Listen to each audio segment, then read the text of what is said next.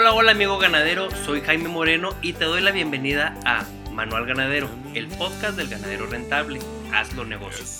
En el episodio de hoy hablaremos de la raza Braford, raza sintética de la mezcla de 3 octavos Cebu, sean ya sea Nelor o Bragman, y 5 octavos de la raza Hereford. Como la mayoría de las razas sintéticas, esta también fue creada en Estados Unidos en 1947 en el estado de Florida pero existen discusiones sobre si fue primero en Australia en 1946, por lo que existen dos líneas de esta raza, la australiana y la americana. Por lo tanto, contiene la rusticidad y resistencia a enfermedades y parásitos del cebú, así como la fertilidad y mansedumbre del Hereford. Su fama incluso alcanza a ser una de las razas más usadas en los rodeos de Estados Unidos. La asociación Bradford en dicho país usa el lema creado por la necesidad para manejar la adversidad. Se sabe que el uso de esta raza en el hato ganadero es de gran utilidad en el sentido de que no hay problemas en el parto, dado que las crías promedian entre 28 y 30 kilogramos. Asimismo, es una raza muy precoz, con promedios de preñez a los 14 meses y partos entre los 24 y 25 meses. Y dicha resistencia agregada por el cebú le agrega la famosa calorimetría, que consiste en la adaptación al medio ambiente. Actualmente en México se tiene presencia de la raza a nivel nacional, tanto en estados desérticos como tropicales. Su asociación oficial en México se encuentra en Piedras Negras, Coahuila. De acuerdo a la ganadería MG de Novojoa, Sonora, actual campeona nacional de la raza, considera ideal el peso de las vacas entre 500 y 550 kilogramos, mientras que en los toros de 800 a 850 kilogramos, por lo que se buscan tallas medianas, dado que las tallas grandes las consideran poco funcionales para los terrenos desérticos del norte del país. Ojo, este tal vez es un tema sumamente importante que luego veremos en Manual Ganadero, dado para los ganaderos comerciales, que normalmente queremos un hato ganadero con vacas grandotas. Me acuerdo mucho cuando le pregunté a un vecino del motivo de por qué había cambiado sus sementales Charolais a sementales Angus y Beef Master Luego él me respondió que necesitaba disminuir la talla de su ganado, que donde comían cuatro de sus charolais, comían cinco de las Angus y Beef Master que había introducido. Ahora que ya disminuyó la talla de su hato, ocho años después de haberlo realizado, ya está introduciendo sementales charolais, pero de menor talla, y sabiendo que esos sementales nacieron con menos de 40 kilogramos en promedio. Ojo, para un ganadero comercial que vende becerros para su desarrollo, lo que necesita es un ganado que aguante en su terreno y que produzca la mayor cantidad de kilos de carne por hectárea. Por lo tanto, es una cuestión de ubicación del productor sobre el que produce y ahí le daré la razón a mi vecino o no y a la ganadería MG del señor Juan Andrés Martínez García de tener tallas medianas.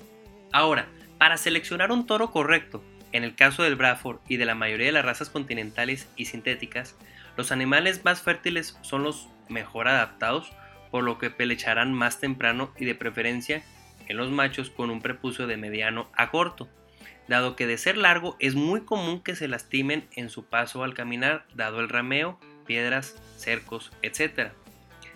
Y sin prolapso, es decir, que esté bien direccionado hacia el frente el aparato reproductivo del macho, así se asegurará un mejor trabajo en la preñez. Al ver a nuestro toro erecto, no se debe ver el movimiento al caminar en forma de péndulo, como si estuviera moviéndose las manecillas de un reloj de izquierda a derecha. Tiene que ir derecho hacia el frente. Ahora, en cuanto a los aplomos, cuando tú ves un toro de frente debes verlos derechos, ni abiertos ni cerrados, ni hacia adentro ni hacia afuera tienen que ser directos, derechos al suelo, como si estuvieras viendo un soldado de frente con sus zapatos viendo hacia tu dirección. Claro, con una separación entre las manos del toro dado su complexión. Así como cuando lo veas detrás, el toro que también se vean derechas sus patas de arriba abajo. Asimismo, cuando lo veas de lado, la manera de revisar al toro es que ni resalte la rodilla doblada al frente ni pase al revés, o sea que se vea en una forma de C. Es decir, como si trajeran botas el toro sino que tienen que ser rectas.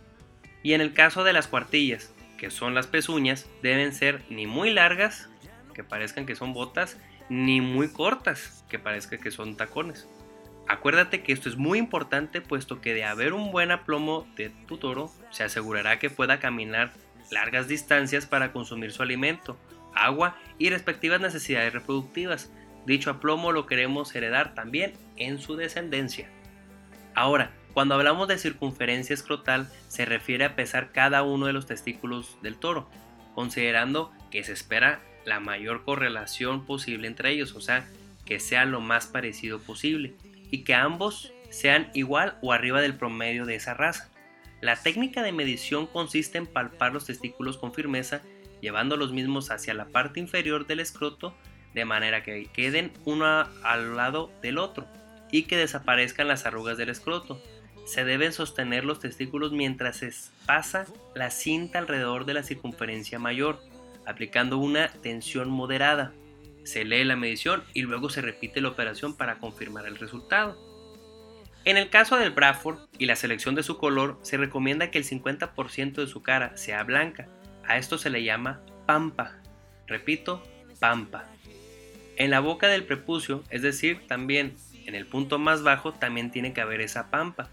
Y de preferencia con un color rojo en la pigmentación ocular y pestañas oscuras como protección ocular ante los rayos ultravioleta, es decir, una mancha alrededor del ojo. Además, se recomiendan los toros mochos, es decir, sin cuernos, para prevalecer la docilidad de los animales y evitar accidentes al realizar el transporte o corraleo de ellos. De no existir esta característica, se recomienda su respectiva eliminación de cuernos, de ser posible desde pequeños, se hace de manera manual o de preferencia química, mediante el uso de nitrato de plata. En ocasiones me ha tocado cortarle los cuernos a las vacas que ya sus cuernos están encurvados, con dirección ya sea a sus ojos o incluso ya enterrados en su cabeza. Claro, no hay que olvidar que el origen de los cuernos proviene como método de defensa contra los depredadores. Bueno, esto es todo por hoy. Recuerda que este es Manual Ganadero, el podcast para las personas que quieren hacer más rentable este hermoso negocio de la ganadería, nuestra pasión. La canción que escuchas a continuación es Caminando. Un saludo a los chicos de Alamo Country Band, originarios orgullosamente de Chihuahua.